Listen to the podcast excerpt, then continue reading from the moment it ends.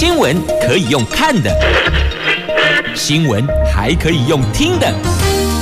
亲切的早安问候，专业的新闻分享，欢迎加入美英主持的 News Online，说新闻给你听。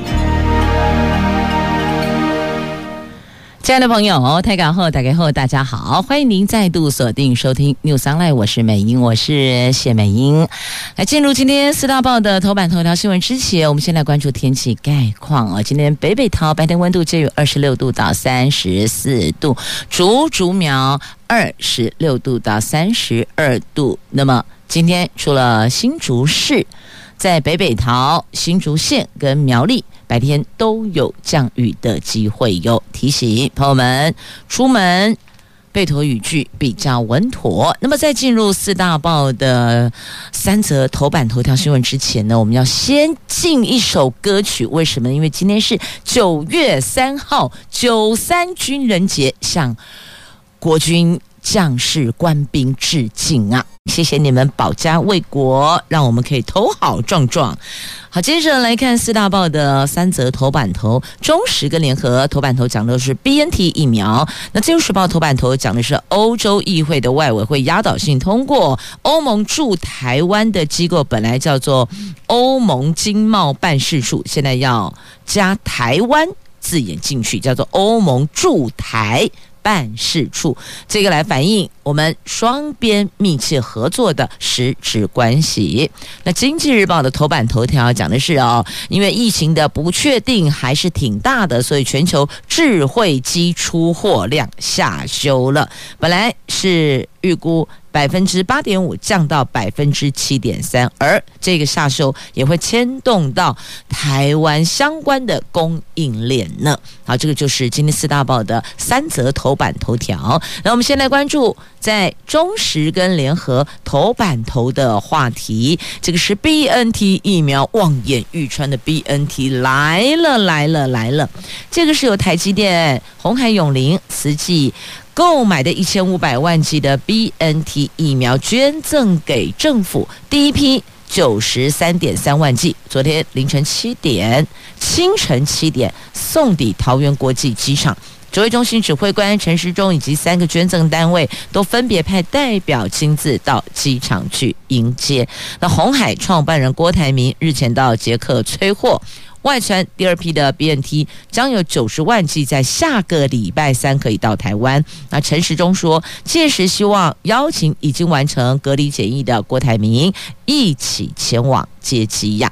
那郭台铭委由他的表姐张淑芬，也就是台积电慈善基金会的董事长。代表接机，陈时中说，指挥中心卫福部是受赠单位，对于台积电、红海永龄、瓷器再度表达最大的感谢跟敬意。那真的是感谢感谢再感谢。那蔡总统随即也透过了脸书感谢红海永龄基金会、台积电及瓷器共同捐赠的一千五百万级的 BNT。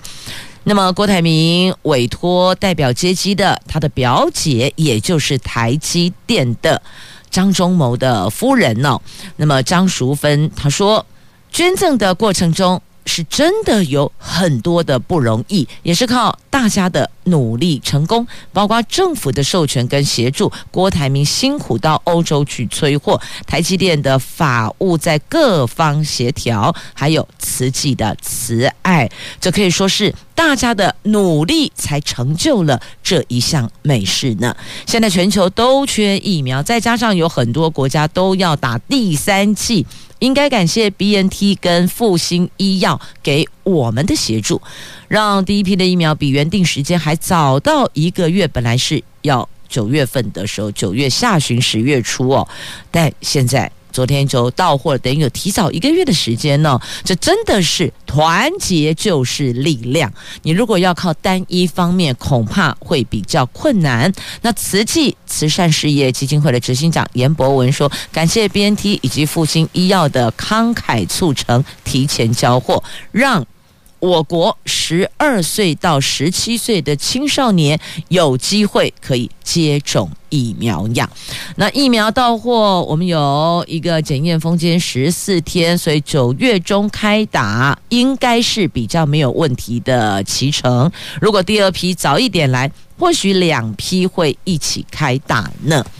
所以 BNT 最快这个月中九月中旬可以开打，来继续关注哦。这昨天呢，BNT 到台湾的还没下机之前，为什么会有工作人员先钻进机舱？到底是在做什么呢？这疫苗不是都要进行封缄检验吗？啊，为什么会有这一怕呢？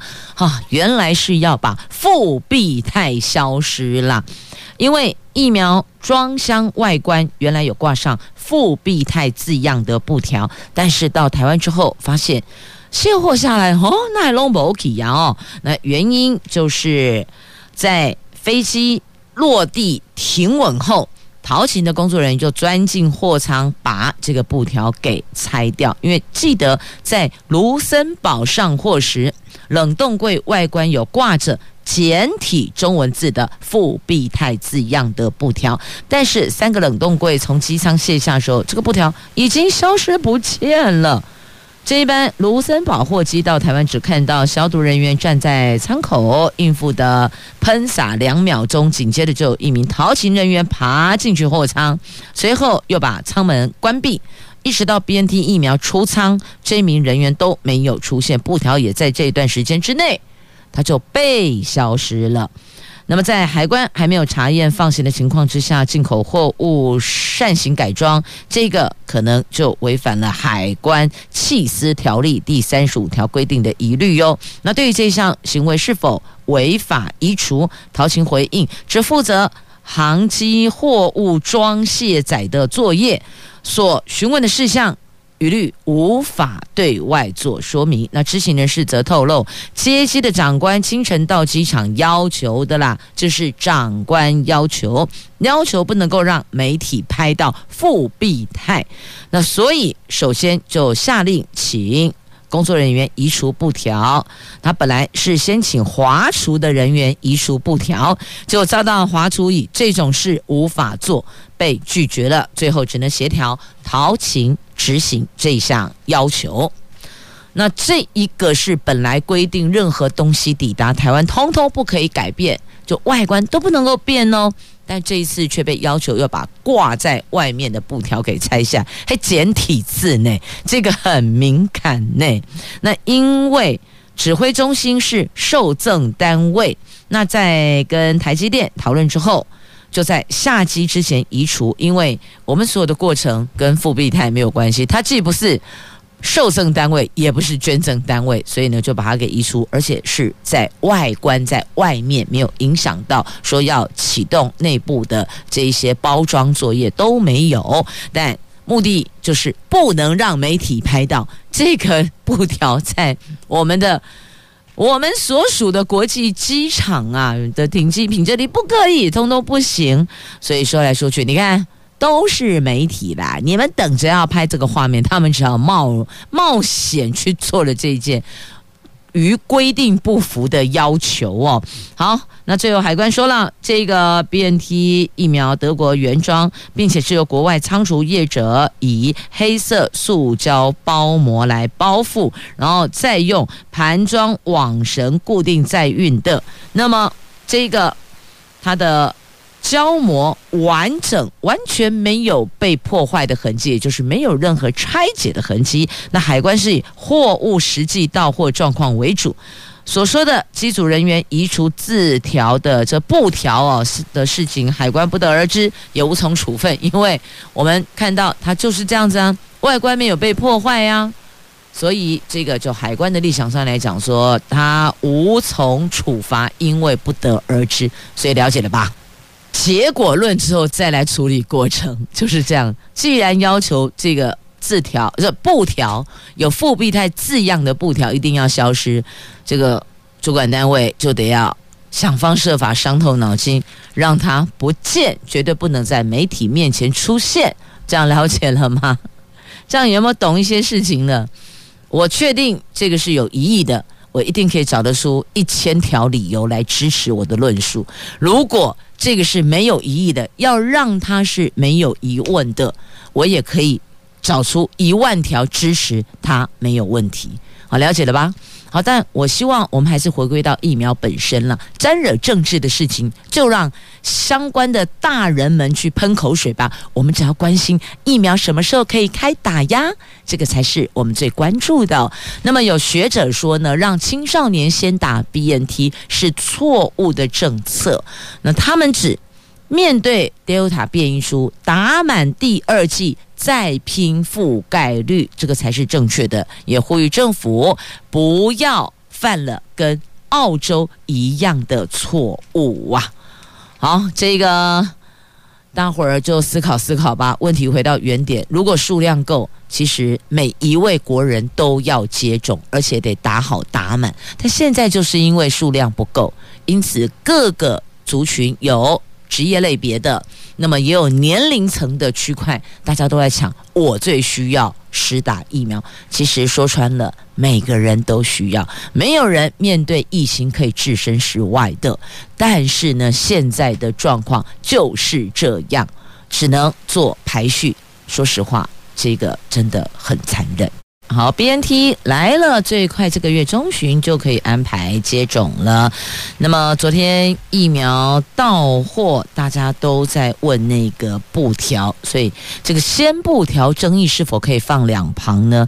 只要确认是原厂安全保证，其实写什么并不重要，去拆了它。但你看一下哦，这当中的 BNT 疫苗的。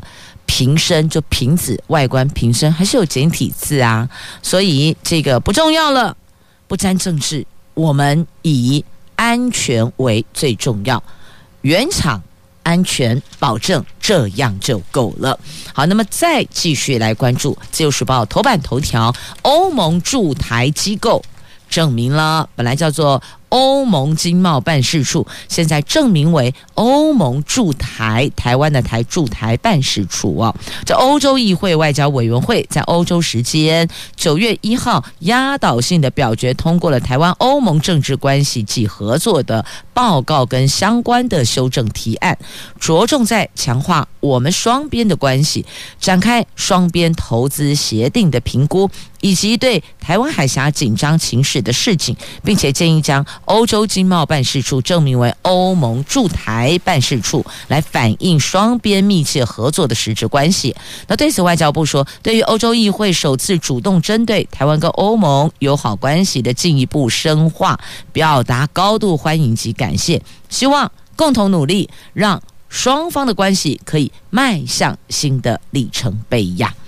那这份报告指出，欧盟跟台湾是理念相近的伙伴，但中国不断地透过各种军事行动及资讯战，升高台湾海峡紧张局势。所以有议员除了严正表达关切之外，也敦促欧盟要积极地跟国际合作，维护台湾海峡和平及巩固台湾民主，并且把台湾纳入欧盟的印太合作战略的重要伙伴，同时鼓励强化跟台湾的。官方的交流，诶，民间交流跟官方交流，它存在的意义是不一样的哦。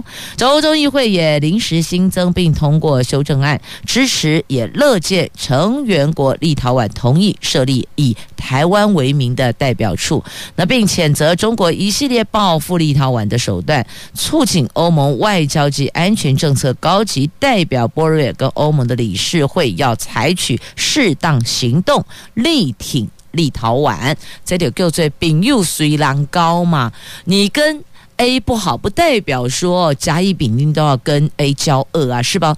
那朋友各自去把感情，就台语讲诶，朋友虽然高，可是现在只要沾惹政治哦，就是要把你切八段。还要让你孤立，就是这样子啊！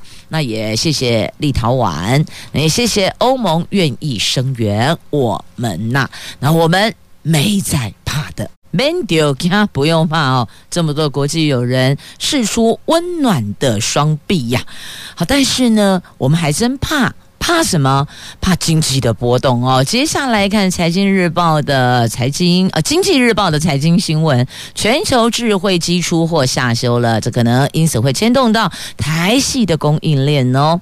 这是吉邦科技。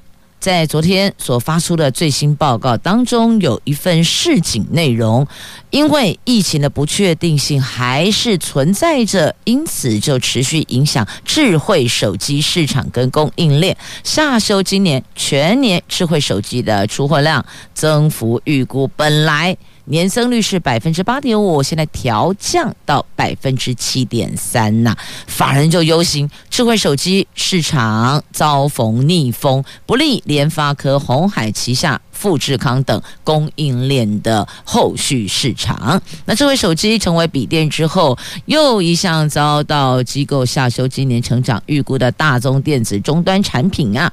那之前另外一家机构预估受到零组件缺货及全球物流不顺的影响，今年 PC 出货量达到三点四七亿台，年增百分之十四点二。那相比这个机构五月预期的数字，年增幅。减少将近四个百分点内，那笔电啦、智慧型手机啦，是目前全球电子业当中最关键的两项终端产品。近期陆续有机构下修笔电跟智慧手机的出货预估，更透露出电子业后市不太寻常的迹象内。那法人认为，苹果要推出新 iPhone，市场普遍预期。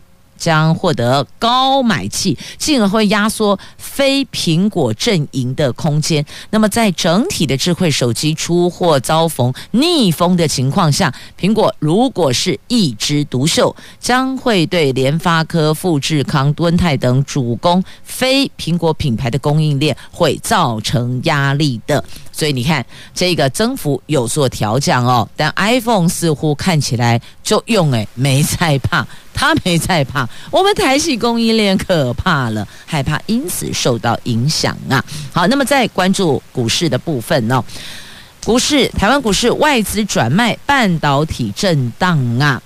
这台股短线涨多后触及一万七千五百点套牢区，昨天获利了结，卖压出笼，中场收跌一百五十四点。族群是跌多涨少，那多方择机敲进了联电、矽力、KY 等晶圆代工、IC 设计等半导体。那尤其是五大高价 IC 设计股，盘中同样都写下了历史的新高，预期将成为台湾股市是不是能够守稳月线的观察指标啊？好，看到了这矽力。普瑞等股价是一度攀上新高，那联电短暂的攻上二十一年的高点，但收盘全部翻黑呀。那再来看一下散户的交易比哦，散户交易比冲破七成了。这根据主计处的最新发布的国情统计通报资料显示，今年一月到七月的上市柜股票平均每天成交五千亿元，那七月份我国上市柜的股票平均每天成交金额更在上。冲到六千五百亿元，比去年同月增加了一点三倍，已经连续二十二个月正成长，而且前七个月本国自然人比重冲破七成了。所以有时候这个散户哦进场也要当心留意哦。你听说传说有人说，到底这个资讯精不精准，情报有没有可靠，这个都不知道。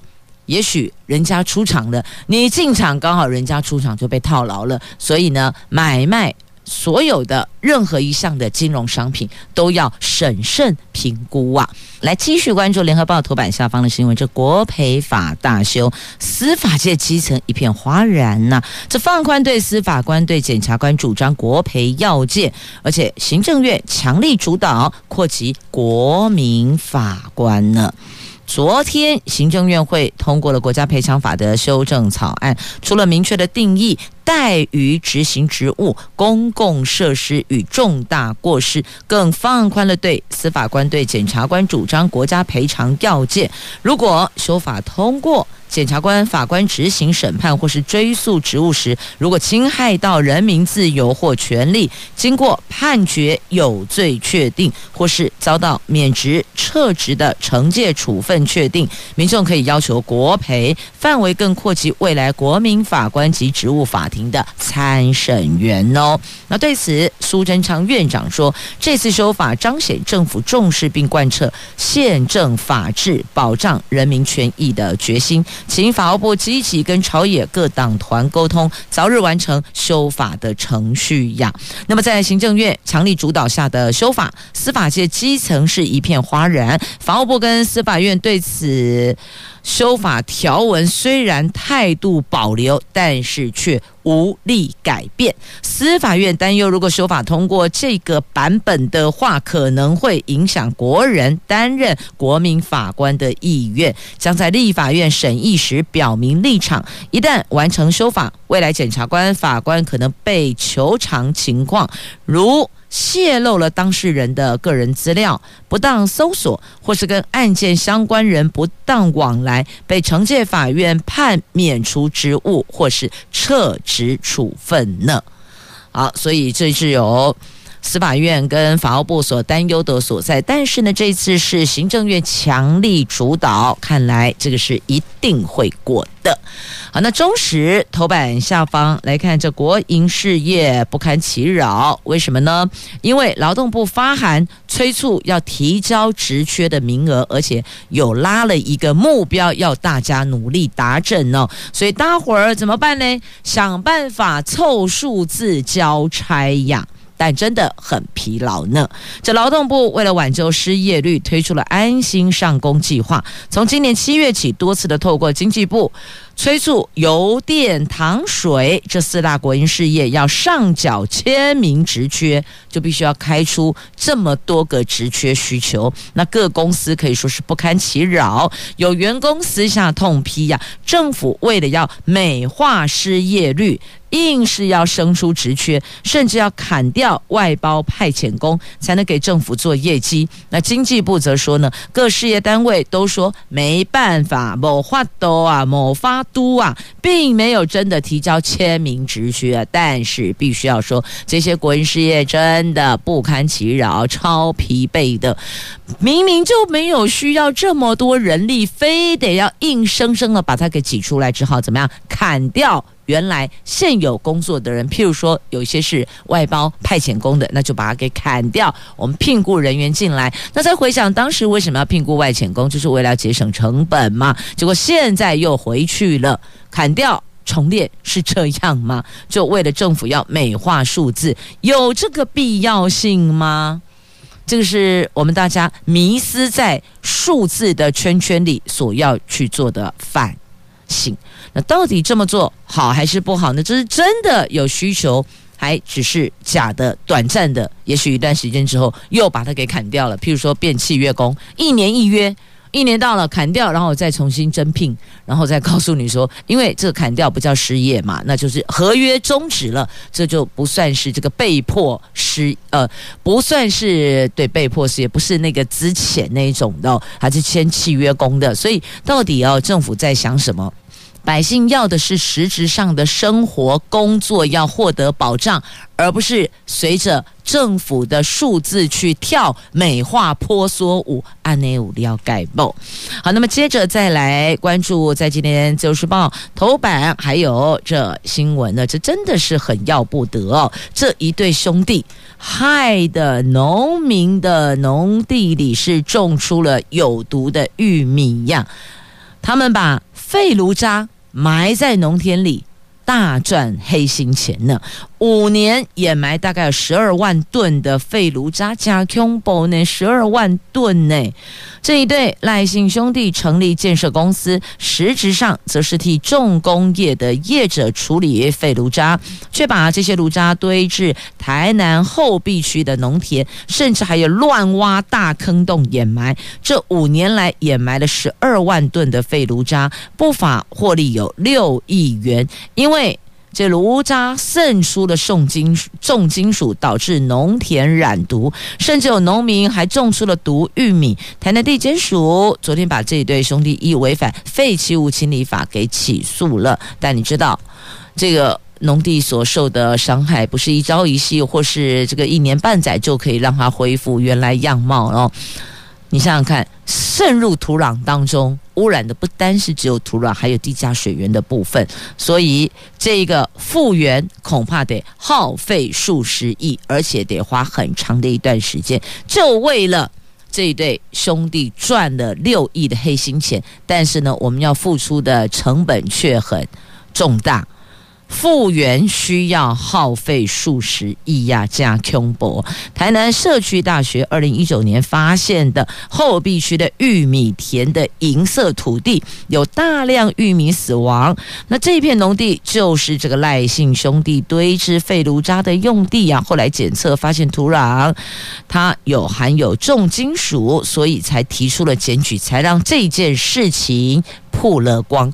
整体。东窗事发的过程是这个样子的哦，那被毒化的田地要怎么样恢复？要如何改善？这个可真是伤脑筋啊！来，继续我们来关注《自由时报》头版还有这一则新闻呢。这台北市政府前体育处处长因为收受贿赂重判。八年四个月，这台北市府体育处前处长孙姓前处长，在二零一零年到二零一二年间，十度收受民间团体贿赂，护航业者优先承租场地以及转租，谋取不当利益。虽然他个人不法获利只有三十五万元，但是他犯下了十件违背职务收受贿赂跟图利罪。台北地院昨天把他重判八年四个月徒刑哦，所以呢，也要。再次的预请所有公仆们要坚守自己的工作岗位，要坚持工作的原则，不可以有不当的利益获取，这个早晚都会曝光的。那当然，所有的民间企业的这个重要的公司的干部哈，也要。以这个作为引荐呐。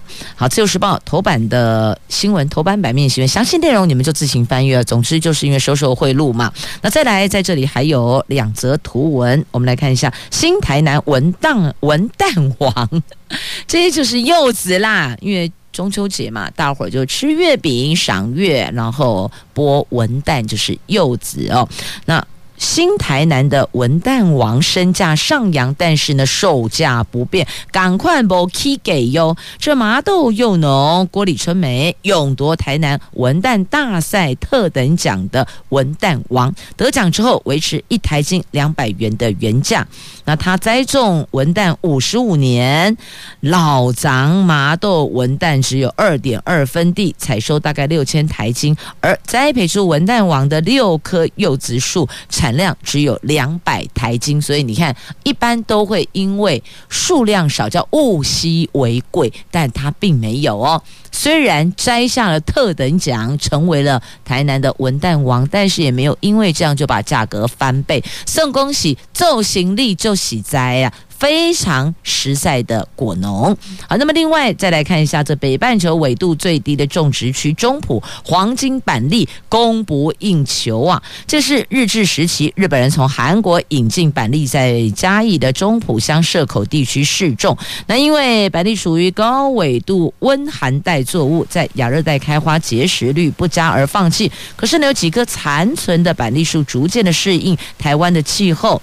经过在地农友不断的驯化选种，中埔乡板栗种植面积二十五公顷，成为了全台湾最大种植，那更是北半球纬度最低的板栗种植区呢。这中埔乡的板栗以盐草带出鲜甜原味，那栗仁呈现漂亮的金黄色，所以有个封号叫做黄金板栗。这口感香甜绵密，因为产量少。品质非常的好，所以供不应求。那老饕往往得前一年就下订单预约，晚了就没有了，就谢谢再联络了。好，到这儿四大报的头版的新闻都带您聚焦关注了。接着我们来看的是内页的新闻话题，来看双语国家发展中心拼年底要挂牌呢。这为了达成蔡总统二零三零年双语国家的目标，行政院昨天通过了国发会。主导的双语国家发展中心设置条例草案，加速推动高等教育的双语化，要均衡完善高中以下教育阶段双语化的条件跟数位学习，还有英检量能要扩充，也得提升公务人员的英语力，要成立行政法人专责共六大主轴政策，这是我们双语国家发展中心的六大重点方向。那我们也立。力拼年底要挂牌，而且把它列为优先法案。预算有百亿，要六管齐下，共同来推动，要接轨国际。奖章证书会有中英文并列两种文字哦。好，那么再继续，我们来关注的这个是我看一下，嗯，刚讲到农民，然后讲到双语国家，对，这一个中毒中暑，农民可以获得职灾给付啊。也请大家告诉大家，过去可能不知道，亦或者过去没有，但现在告。告诉你，农民因为中暑、因为中毒是可以申请职灾给付的。好，那再来，吉吉支线的隧道变形了，这一变形，什么时候才能够恢复通车呢？告诉你，得等八个月哦。台铁吉吉支线上个月因为边坡滑落而导致暂停通车一个星期，但是恢复通车之后，又发现二号隧道受损了，那预估要修复。八个月才能够恢复原来的通车呢。那再继续，我们来看这个是中秋节快到了，对吧？那么在桃园有一处封街烤肉活动，每年都备受国人瞩目，因为全国没有几个地方可以做到万人封街烤肉。那这里有，这里就是中坜。不过呢，因为疫情的关系哦，恐怕连办十九年得因为疫情而首度停办喊卡了。那随着疫情趋于和缓，中秋节要到了，所以民众就开始安排是不是要出游，亦或者安排相关应景的烤肉、赏月等团聚的行程。那桃园市中坜的新都心生活文化协会连续十九年举办的。万人封街烤肉，那十八栋的社区管委会开会决议，今年取消活动。那有住户就说：“哎，真是可惜。”但也有人认同赞同，要落实社区防疫嘛。那桃园市虎头山今年为了避免群聚，所以烤肉区在中秋连假只有开放一半的位置，提供民众先登记使用哦，要把区间拉开来。社交指引的距离得做到，所以砍了一半的烤肉的位置，但是还是得先登记才能使用哦。所以这个叫做降载啦，虎头山烤肉区降载一半。那另外，公园绿地是不是要开放呢？要评估评估，讨论讨论，研究研究，那后续拍板了再告诉您哦。好，那再接着我们来关注的话题，这个是大学的教授说了哦，因为有些教授还没打到疫苗，那该不会开学之后放眼教室只有学生没有老师？因为没打疫苗不能进校园，那不然你就要进行快筛呀。那有。教授就超爆气的说：“哦，算了，开学之后学生在教室吧，我不去了。那这个问题是否有解呢？疫苗来了，是不是要拉一些某些对象族群？我们可以讨论看看啊，可以讨论一下，是不是有必要列为这一波的。”施打的对象呢？那再来施打 BNT 也不是人人都可以。如果您是过敏体质，或是先天心脏病患者，亦或者男学生接种 BNT，先请教医师问清楚一点哦。好，这个在今天的《中国时报》的 A 三版面的正下方，详情您可以看一下哦。这 BNT 疫苗最快九月中提供十二岁到十七岁的青少年在校园接种。那指挥官陈时中特别提醒，年轻男性接种有十万分之一的几率会出现心肌炎或是心包膜。如果有本身严重过敏反应，亦或者先天性心脏病患者，建议家长事前跟家庭医师咨询。而未成年的青少年接种前，一定要有家长的同意书才能够施打疫苗哦，因为你要经过监护人的同意呀。好，那有几个区块要特别留意的，毒物专家发现，对于盘尼西林或是蛋壳。鸡蛋的蛋哦，蛋壳、海鲜等过敏史的人打 BNT 比较容易出现过敏症，那是不是表示这一类型的国人要特别注意呢？指挥官陈时中说，这些人包含打任何疫苗或是服用药物，都会比一般人有高过敏反应。这个部分可以跟医生咨商，可以询问医师哦。那这到底？要怎么个施打，能不能打，还是要缓一缓，还是要换品牌等等的，这个都可以讨论。毕竟我们接种疫苗为的就是要健康，可别因为接种疫苗而伤害了身体的健康哦。来，继续我们来关注的，这是三阶话题，还记得他吗？最近都被疫情给占据了版面，但是呢，别忘了哦，我们这个早教话题还在呢。这行政院五月公布中油第三天然气接收站外推替代方案，经济部允诺八月前提出环境差异分析报告。据了解呢，经济部曾经在八月初送件，但是报告内容对于环境冲击分析不够完备，遭到环保署要求重新补件。只是遭退件后，到现在又过一个月了，经济部迟迟都没有送交补件的资料，三阶外推环差进度落后啊那因应珍爱早教公投，经济部向行政院提出了桃园观塘三街外推替代方案，规划将工业港再外推四百五十五公尺，离岸一点二公里，但工期必须要因此再延长两年半，预计二零二五年的六月工期预算也增加一百五十亿元，所以等于说呢，时间往后推迟，预算要再增加。那为什么退件之后你还没有来补件呢？经济部说迟交是为了求完善，好吧？那我们就等着你完善的补件的资料内容啦。既然把话说了这么水亏，那后面就要拿得出真的五告水亏的内容哦。啊，这是有关三阶。外推还差报告的议题哦，不要忘了，这事情还在呢，它未完待续哦。不是因为最近媒体没看到它出现在版面上，就认为它已经结案了，并没有哦，并没有哦。好，那么另外还有一个话题哦，值得讨论讨论的，就民间呼吁要立专法，针对失智者遭到诈骗事件。您是否认同呢？因为太多失智病患者被诈骗，那我们是不是需要立专法来保护他们呢？因为这一块变成了诈骗集团眼中的肥肉呢。失智症家属说，这个家人十多年前被诱拐出门，半年后才回家，而且两个月内被骗走了一亿多元。你看，他有这么多的身家财产，但是失智。出去之后被拐骗落空啊！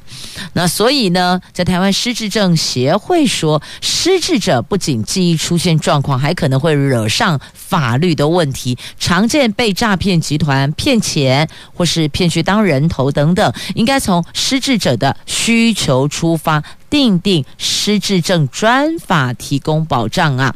那失智者遭到财务剥削、诈骗的案件是层出不穷。现行的法律对失智者的保护不足，不少案例显示，司法制度跟司法人员经常或是不能完全理解失智者的处境，让失智症患者跟家属是求助无门呐，所以他们希望能够立专法来保护，因为很多民众都以为监护可以保障失智者财物的安全，但实际上法院常常以失智者子女共同监护来互相制衡，没有考虑民法所要求的利益受监护宣告人的各项条件，可能导致有心的监护人会互相串联，做出不利监护人财产的决定，就等于说打开公后谁呀，他的钱就被消失了，就不见了，财产就没有了。所以觉得这一块是不是应该我们来讨论一下，来定定失智症专法，提供保障啊？好，那再来另外一个不需要立专法来提供保障，你自己就可以保障自己是什么事儿呢？就是你遵守交通法规，荷包就不会失血。这个决定权在自己的手上，懂了吧？遵守法规，荷包就可以守住了。那桃园市在九月一号祭出了二十处的路口科技执法，结合中华电信的镜头，第一天就。两百零七件闯红灯啊！那大园大园的三民路二段跟杭勤北路口这一个路口是闯红灯件数最多的，特别点名了大园区的三民路二段跟杭勤北路口。一天四十二件闯红灯是最多的，因为现在警方向中华电信租用照相设备，因此一个都跑不掉。有二十处的路口，这二十处的路口在哪里？您知道吗？您有充分掌握吗？其实哦，这些都只是一个手段，目的是希望大家养成守法的好习惯啦。好，如果你不知道这二十处的地点在哪里，您可以上交大的官网来了解，亦或者呢到美英的美英 Online，美英 Online 点选一下我的脸书，我有把二十个路口都整理出来，而且跟交大确认过，就是这二十处路口无误啊。可以上美英 Online 的脸书官网来看一下哦。好嘞，节目最后也要说声感谢朋友们收听今天的节目，我是美英，我是谢美英，祝福你有愉快而美好的一天以及周休假期，我们下周空中再会了，拜拜。